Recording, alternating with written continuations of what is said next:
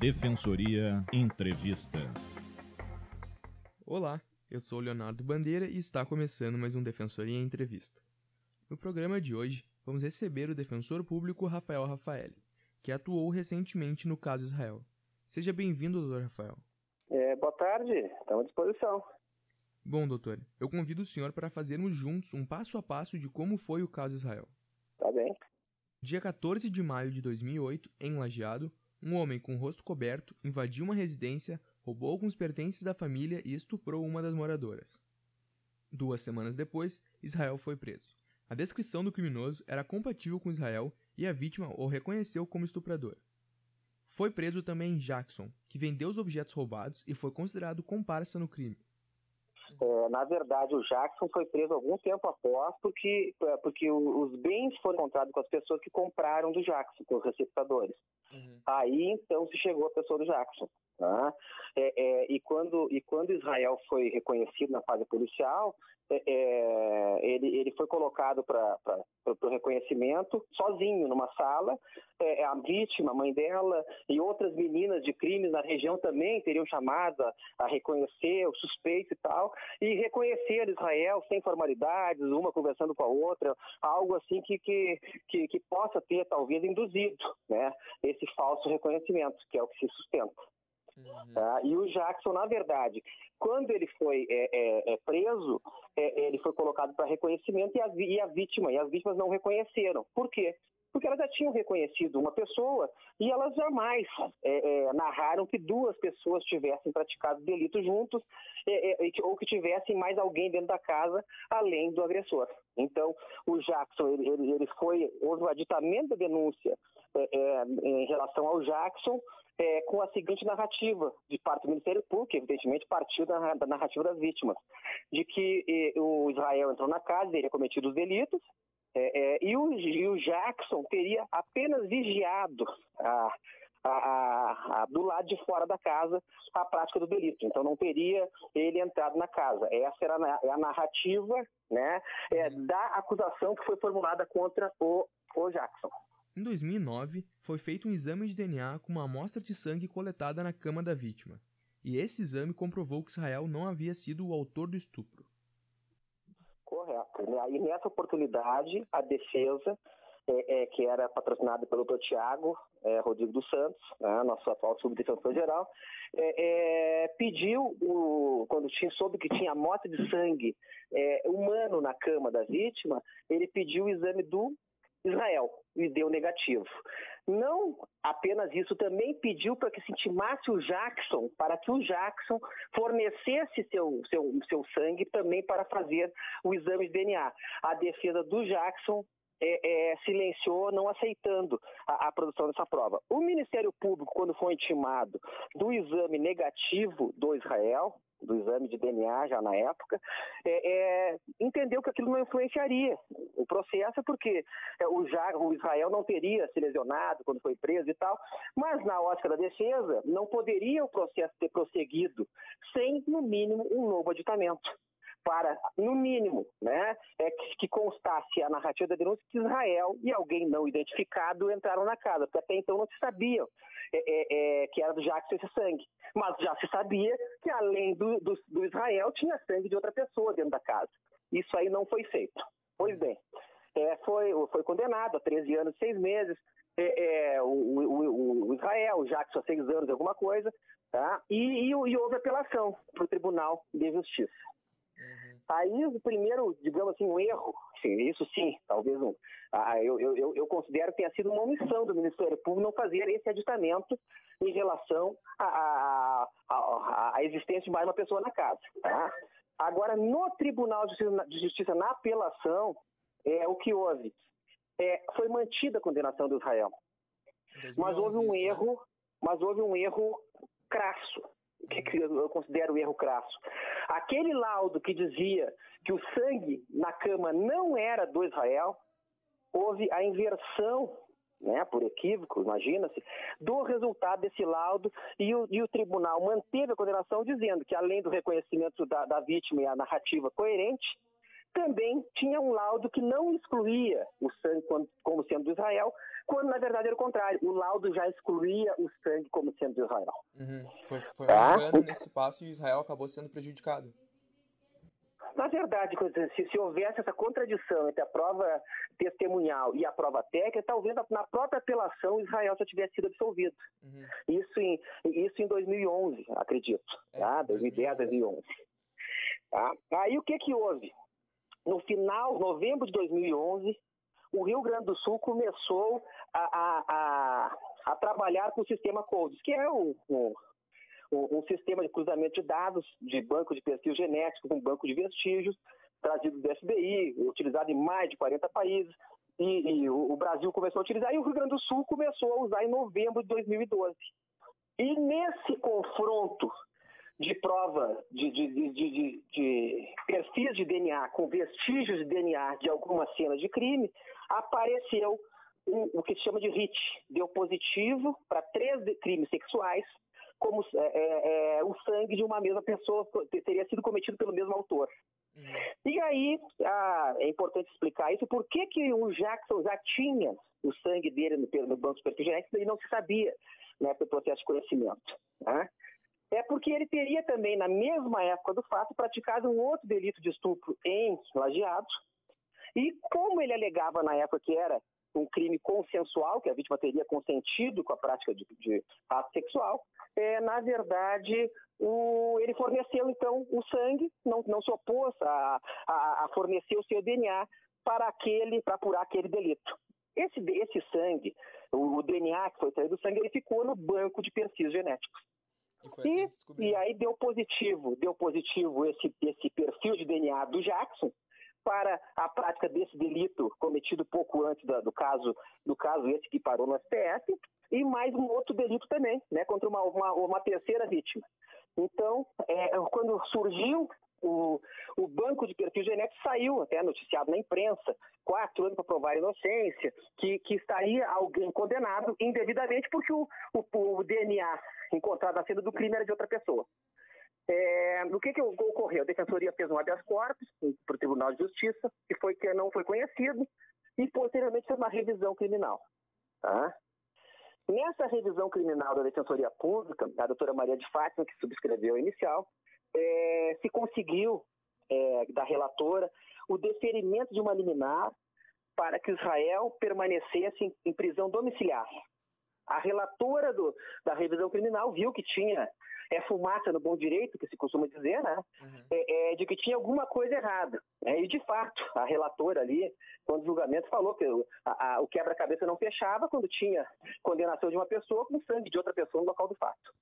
Pois bem, ocorre que um outro um advogado constituído pelo Israel também fez uma revisão criminal, que começou a correr paralelamente à revisão da Defensoria Pública, e, e, e lá pelas tantas a relatora do Tribunal de Justiça aí perguntou é, quem patrocinaria os interesses de Israel seria a Defensoria Pública ou o advogado, o advogado constituído. Tá? E aí o processo seguiu é, sob patrocínio do advogado. Uhum. É, é, eu tomei conhecimento desse processo, né, foi, foi, foi, foi, feito julgamento no, no, terceiro grupo criminal do Tribunal de Justiça do Rio Grande do Sul e, e por maioria, seis votos a um, a relatora ficou vencida, julgaram improcedente a revisão. E eu tomei conhecimento desse processo aqui em Brasília é, duas semanas após o trânsito julgado dessa revisão criminal. É, quando eu participei de uma reunião no Banco Nacional de Perfil Genético, e o pessoal, sabendo que eu era defensor público do Rio Grande do Sul, me perguntaram sobre o caso Israel, que eu sequer tinha conhecimento, né? Uhum. E, e, e, aí então eu pedi para o pessoal da Defensoria Pública informações, se era nosso, se nós, nós, nós teríamos atuado nesse processo ou não. E, e, e aí me foi enviado cópia do processo. Aí eu procedi o exame do processo e, e entendi que era caso de tentar um habeas corpus no Superior Tribunal de Justiça. Tá? Os fundamentos do meu habeas corpus, primeiro deles, era a ausência de correlação entre aquela narrativa de que uma pessoa entrou na casa, né? porque tinha sangue de uma outra pessoa, então a, a deveria o Ministério Público ter corrigido essa narrativa para que aquele sangue, não sendo do Israel, que ele tivesse alguma explicação dentro da versão acusatória, da versão do Ministério Público. É, então não poderia Israel permanecer condenado quando o sangue na cama da vítima não era dele. Essa era, era a primeira tese defensiva. O segundo fundamento do habeas corpus foi a, a da prevalência da prova científica em relação à prova, ao reconhecimento pessoal procedido. É, e, e, se trouxe na, na, na, inicial da impetração, inclusive, dados do, dos erros judiciários nos Estados Unidos, é, dados trazidos pelo Innocence Project, Innocence Project de, de que é, 75% dos casos de erro judiciário são frutos de falso reconhecimento. E falso reconhecimento é, não significa que a vítima é, se enganou porque quis é fruto de, de erros humanos, de erros na, na, até, até a, a, a, não observância de formalidades, de colocar, de escrever a pessoa que vai ser reconhecida, colocar ela com pessoas parecidas, é, é, é, a, que vai, a que vai ser reconhecida. Enfim, é, isso aí tudo diminui a margem de erro, não impede, mas diminui. E como no caso concreto nada disso foi feito, pelo menos na fase policial, né, é, e tinha uma prova científica que era robusta, né, de que o sangue pertencia ao Jackson, que era delator de Israel. O Jackson, quando foi preso, o Jackson dizia que não, que não participou do crime, que ele só foi ajudar. Então, o Israel ele foi condenado com base no reconhecimento da vítima e também na delação do Jackson. É, é, que foi a única pessoa, a pessoa que teve benefício patrimonial, que vendeu os bens, enfim, Israel não teve benefício algum, né? não teve nenhum receptador que, que apontou Israel como comprador do, do, do, dos objetos furtados, eh, roubados, enfim.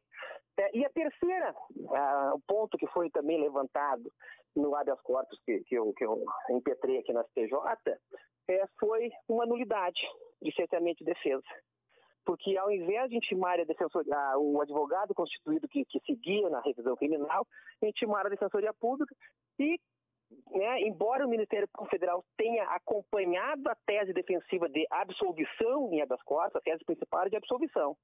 O Ministério Público acompanhou o pedido da defesa da STJ, mas o, os ministros entenderam apenas em anular o julgamento da revisão criminal e o processo se reabriu. Tá? Aí tivemos um segundo julgamento da mesma revisão criminal. É, a votação foi por 5 a 2. Né? É, no primeiro julgamento se entendeu que aquela prova não era uma prova é, feita sob contraditório, embora uma prova feita de ofício pelo próprio Instituto Geral de Perícia, uhum. e que se queria incriminar alguém para retirar a culpa do, do verdadeiro autor. Né? E, e, que aquele inversão do laudo teria sido, teria sido mero erro de digitação e que não teria influenciado no resultado do julgamento. Foi tá? 2015, no segundo julgamento, né? é, no, no, nesse segundo julgamento, a, a fundamentação foi um pouco diferente embora o resultado mesmo. Foi por 5 a 1 teve um desembargador, o desembargador Ícaro, voltou atrás na, na, na, sua posição e acabou reconhecendo que era caso de absolvição de Israel. É, foi 5 a 2 e a fundamentação da maioria que manteve a condenação foi, foi no sentido de que, embora agora se soubesse e não, não, não se afastava mais aquela versão de que o sangue era do Jackson, né, se reconheceu a validade da prova científica. Mas, mesmo sabendo que o sangue era do Jackson, se inovou, se criou uma possibilidade, embora não tenha sido essa possibilidade narrada na denúncia, de que o Jackson tenha entrado na casa em algum outro momento, antes das vítimas chegarem em casa e que se fosse sêmen e não sangue, talvez os embargadores tivessem convencido, é, estariam convencidos de que o, a vítima se enganou ao reconhecer o Israel. E o reconhecimento é importante aqui que se diga também, é, é aquele feito à noite, o Israel é, é, com, com capuz, né, aquele moletom com capuz baixo, a vítima vendada, é, é, sob tensão. Então, é tudo, tudo que dá errado. o reconhecimento fora, na fase policial, ter sido o Israel colocado sozinho para reconhecimento. É, mas, enfim, é, foi mantida a, a, condenação com essa com esse entendimento que se estava condenando com base no reconhecimento pessoal da, da, da, vítima e que isso aí era suficiente em crimes sexuais, porque cometidos normalmente na clandestinidade, a palavra da vítima é muito importante. Né? Só que é, desconsiderando, no caso concreto, é, com uma, uma versão inovando na narrativa dos fatos, de que agora o Jackson poderia ter entrado na casa em algum momento, então por isso mantinha uma condenação. É, Aí o, o, o, foi feito, né, na, na, a, como o tribunal manteve, e antes de, desse segundo julgamento eu havia feito um pedido liminar para o STF no recurso em habeas corpus que eu fiz daquele habeas corpus que foi apenas concedido em parte a ordem para anular o processo. Porque eu pedia para absolver, não teria o segundo julgamento. Como eu tinha o parecer do MPF pela absolvição neste habeas, eu fiz o recurso ordinário em habeas corpus para o STF, pedi liminar para o ministro Marco Aurélio para não deixar sair o segundo julgamento, porque a gente já sabia as dificuldades que era do tribunal voltar atrás, reconhecer é, o erro de posicionamento, enfim. É, é, e o ministro entendeu que, como Israel estava em domiciliar, que foi restabelecida pela STJ, ia ter novo julgamento, que deveria se aguardar o novo julgamento, que acabou sendo por 5 a 2 de improcedente da revisão criminal. É, o que que se, o que que se sucedeu depois? Então depois, né, é, é, foi pautado o julgamento do recurso em habeas corpus. É, o ministro Marco Aurélio é, votou pela absolvição do Israel, é, porque provada sua inocência. Tá? Uhum. A ministra, o ministro Barroso entendeu que havia sido estava prejudicado o, o recurso por causa do segundo julgamento. Na verdade, né, até até fiz um artigo para o Jota esclarecendo que não havia essa prejudicialidade, porque o segundo julgamento ele só foi feito em relação, em, em razão da, da, da anulação da, da, anulação do primeiro julgamento, não tinha dois, duas revisões, era uma revisão, um julgamento que foi anulado justamente em razão do habeas corpus, que foi apenas parcialmente concedido à ordem, e o recurso era para concessão integral. Ou seja, se, se o STJ tivesse concedido integralmente a ordem, é, não teria é, havido segundo julgamento.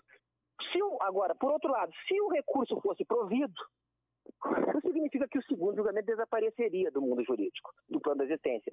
Então, é, é na verdade, é, é, é, considerar prejudicado o meu recurso era sonegar a prestação jurisdicional no habeas corpus. Tá? Então, o ministro Barroso deu esse voto de prejudicialidade, a ministra Rosa pediu visto. Voltando o voto visto, ela votou conosco para absolver, porém com fundamento um pouco diferente, tá? que ela entendeu que havia prova, é, é, é, dúvida razoável para absolvição. Tá?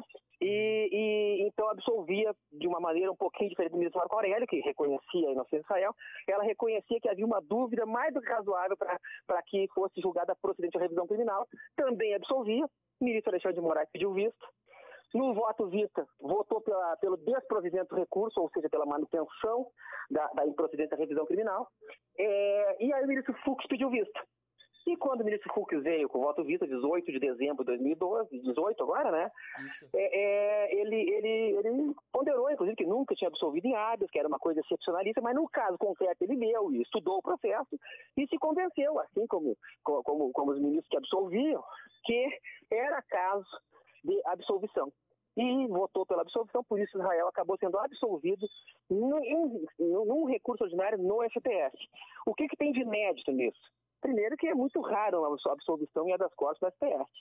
Mas o principal de, de, de, de, que é realmente um caso inédito é que foi o primeiro caso em que um, um exame de DNA é, é, embasou a absolvição de alguém. Né? Isso aí, o, o, pessoal da perícia científica, né? da, da polícia científica, tá, os peritos e tal, eles acham muito importante para mostrar que a, que a prova genética ela não serve só para acusar, ela serve também a defesa para caso de absolvição do inocente. Né? É, em relação assim, por que, que o tribunal demorou para reconhecer? Por que, que todas as dificuldades no caso Israel? E eu até compreendo, ah, assim, dessa forma pelo menos. É porque não era um caso de DNA, por exemplo, pele do agressor na unha da vítima. É. Aí realmente, acho que os, os desembargadores não teriam dúvida não em absolver em absolver o, o, Israel, sabendo que a pessoa que, que atacou a vítima era outra né? Porque, enfim, tá, a vítima teria se defendido e estava lá, é perfil genético na unha da, da vítima que se defendia. Aqui era sangue na cama, não era não era sêmen né, na vagina, não era é, é, pele na unha, era sangue na cama. Então, eles, é, embora não tivesse havido essa narrativa de que o Jackson teria entrado na casa, entenderam que aquilo ali é, demandava o reexame do conjunto probatório e tal, e, e entenderam que o, que o, reconhecimento pessoal era suficiente para manter a condenação. O que, que o voto da rosa é, é, é, qual foi a linha de, é, adotada no voto da ministra Rosa para absolver o Israel? Foi que o Israel estava condenado pelo reconhecimento pessoal da vítima tá? e também pela delação do Jackson.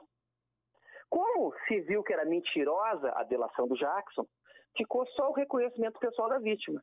E ao analisar o reconhecimento pessoal e a versão pela vítima, a ministra Rosa verificou que realmente as formalidades de um reconhecimento não foram observadas e que aquela prova né, é, é, é ganhava uma fragilidade tamanha de modo a dar prevalência para a prova científica. Então, então a, o ineditismo foi o primeiro caso de absolvição com base no, no, no, no cruzamento de perfis genéticos é feito pelo sistema CODES no Brasil, tá? Uhum. É, outra pergunta que tu me fizesse ali, que me mandasse, era em relação à, à pretensão indenizatória do Israel, tá? É, na verdade, assim, não existe é, é, é direito não é matemática, né? não existe causa ganha, não existe é, direitos absolutos e, e, mas eu verifico aqui que no caso, né, não apenas pela pela revisão criminal, né?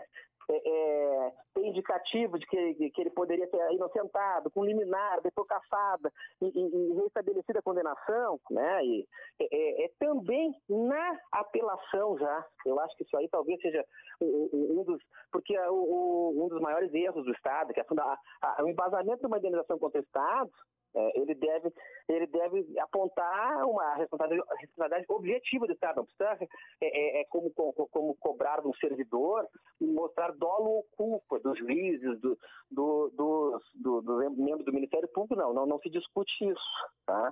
O que pode discutir é a responsabilidade, do Estado.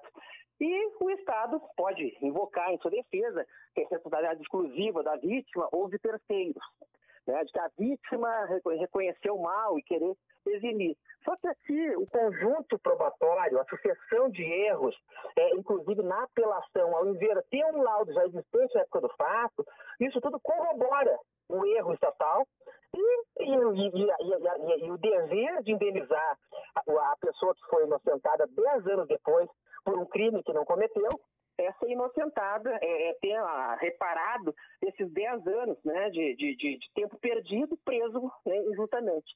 Então, assim, a indenização contra os servidores é muito remota. Contra o Estado, ela é muito mais palpável. Mas tudo isso aí, né, vai futuramente, né, é proposta ação, delimitados os termos dessa ação, e, e, e, depender da resposta da, da contestação estatal, do Estado, enfim, isso aí tudo vai ser examinado em ação futura. Né? Não tem, assim, é, é, pré-definido nem o êxito da, da, demanda e nem como quantificar esse valor. O que se sabe é que o tempo perdido, nenhum dinheiro repara esse tempo perdido. Mas, mas enfim, né? É, é, é, claro que nessa ação vai ser é, a, a, conjuntura fática também, ela, ela, ela, ela, deve ser narrada, o tempo que ficou preso, a, o estigma sofrido por esse tipo de delito, os filhos que não viu nascer e crescer, né? os empregos que ele perdeu. Então, então tudo isso aí é, é, certamente vai ser objeto dessa ação indenizatória, que será é, é, proposta futuramente tal, e, e, e, será examinada por um juiz da Fazenda Pública. É, então, assim, o caso Israel teve toda essa, essa luta aí, né? Só no habeas corpus demorou quatro anos, desde a da impetração aqui em Brasília até que fosse julgado pelo STJ, depois do STF, demorou quatro anos. Né? É, é, no Tribunal de Origem teve dois julgamentos. É, a apelação, né, julgada lá em 2010, 2011, teve esse erro esse erro aí que, que enfim, né, é, lamenta-se, né, eu acho que é muito mais do que um erro de digitação, ali foi um erro de atenção que pode, poderia ter evitado, né, na minha ótica, ter evitado a manutenção da condenação de Israel já lá em 2010. São comuns esses erros acontecerem, esses erros de reconhecimento pessoal? Erro de reconhecimento pessoal é, é, eu, eu entendo que é, que é comum, né? Já tive é, pessoas que foram reconhecidas na polícia é, é, e em audiências em juízo acabava sendo reconhecido estagiários da Defensoria Pública. Uhum. Ou seja, é porque a, a, capacidade de reconhecer e de manter a, a percepção humana é falha. Então, então o que, que se critica? Né? Não, não, não se quer abolir os reconhecimentos pessoais, não, isso aí é uma fonte de prova. Mas não se pode dar um valor absoluto e, principalmente, deve -se, esses reconhecimentos devem, ter uma, devem ser cercados de cautelas cada vez maiores para que, que se evite é, é, é, pessoas injustamente condenadas. A, gente, a gente costuma dizer que, que, que a, a, embora na teoria não tenha tarifamento de provas, na prática o reconhecimento pessoal ele é a prova principal para condenações, não apenas de crimes sexuais, mas de crimes de furto, de roubo. A palavra dos policiais é também é, é algo como quase imaculada, né? Tem que que provar que é inimigo e tal. E, e, e quando a gente, na verdade, assim, a gente dizer que, é, que tem erros judiciários, tem, tem às vezes é, é, situações narradas pela, pelo noticiário da TV, de policiais alterando cena do crime, enfim, né?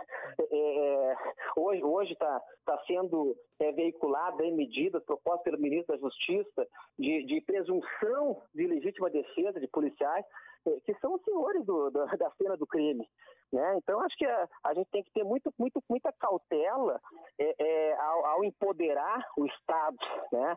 É, é facilitando condenações, porque essa facilita, facilitação de condenações ou de isenção dos agentes públicos, ela pode gerar injustiças. Então, assim, ampliando um pouco assim a, a preocupação, a preocupação é essa. Tem, certamente o caso Israel não é o primeiro e não será o último, é, é, decorrente de falsos reconhecimentos.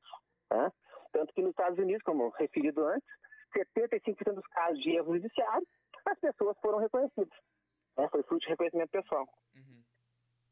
Muito obrigado pelas informações, defensor público Rafael Rafaeli. Tá bom, agradeço aí. Continuando nossa luta aí de defender todos que não têm condições de pagar um advogado e, e defender direitos fundamentais, principalmente. Né? A gente é, é defende, como eu digo assim, ó, fazemos o bem não vemos a quem. Essa, essa é a missão da Defensoria Pública.